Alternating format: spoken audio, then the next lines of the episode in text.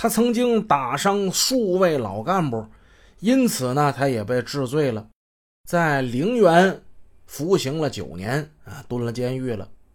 出狱之后，他无所事事，怎么的？一听说现在要抢劫，哎呀，这这干起来这事儿，这事儿我不陌生啊，不不是我跟你们吹，就这事儿，我我要是干起来，那驾驾驾驾轻就熟。孙德林看他那磕磕巴巴那样都觉得好笑，驾驾驾轻就熟呢，你你幸亏没骑到马上，你骑到马上，那马都得跑了。大大大哥，我跟你商商量个事儿，你能不能别别别别学我说话？随着汪家人的加入，又引来一个人。这人呢姓王，叫王文旭。此人与汪家人原来同在一个冶金机械制造厂干活，他们俩是师兄弟。王文旭呢，在文革之中同样也有一段打砸抢的历史。他曾与汪家人在同一个屋子里被办班可谓说是难兄难弟。他俩的关系铁得很。后来他因为流氓盗窃罪被法院判处有期徒刑九年。一九八三年又因为反革命罪被判刑五年。这个尝遍了铁窗滋味的人获释之后，却不知悔改。当孙德林、汪家里感觉到要干大事人手不够的时候，经汪家人拍着胸脯介绍，就把王文旭也给加入进来了。至此呢，他们这伙匪徒就已经有四个人了。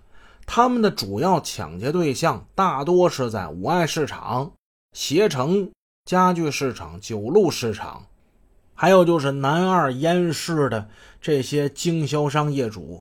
他们认为啊，这些人有钱。他们根据平时了解听到的情况，或者采取跟踪的方式选好目标，然后付诸行动。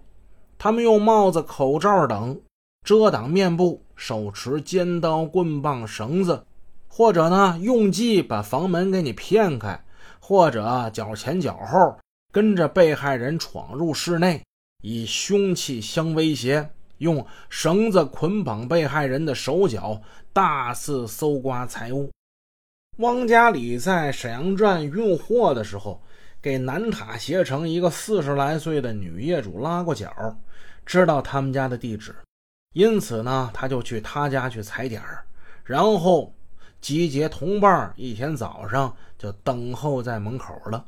趁女业主开门之时，他们一拥而入。用尖刀逼住了女业主，还有她的丈夫、孩子，把他们一家三口用绳子给绑缚，抢走现金六万多元。临走的时候呢，孙德林一看女业主脖子上那条金项链不错，归我吧，上去一把那金项链被他扯断，揣兜里了。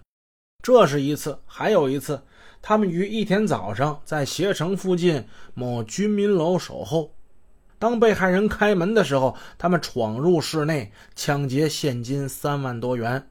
他们还用同样的方法跟踪一户业主，在一天早上闯入他家室内抢走现金八千多元。这伙匪徒人数较多，设计周密，加上被害人受制之后不做反抗，所以他们几乎是每次抢劫都获得成功。不过说人有失手，马有漏蹄，他们也有抢劫不成的时候。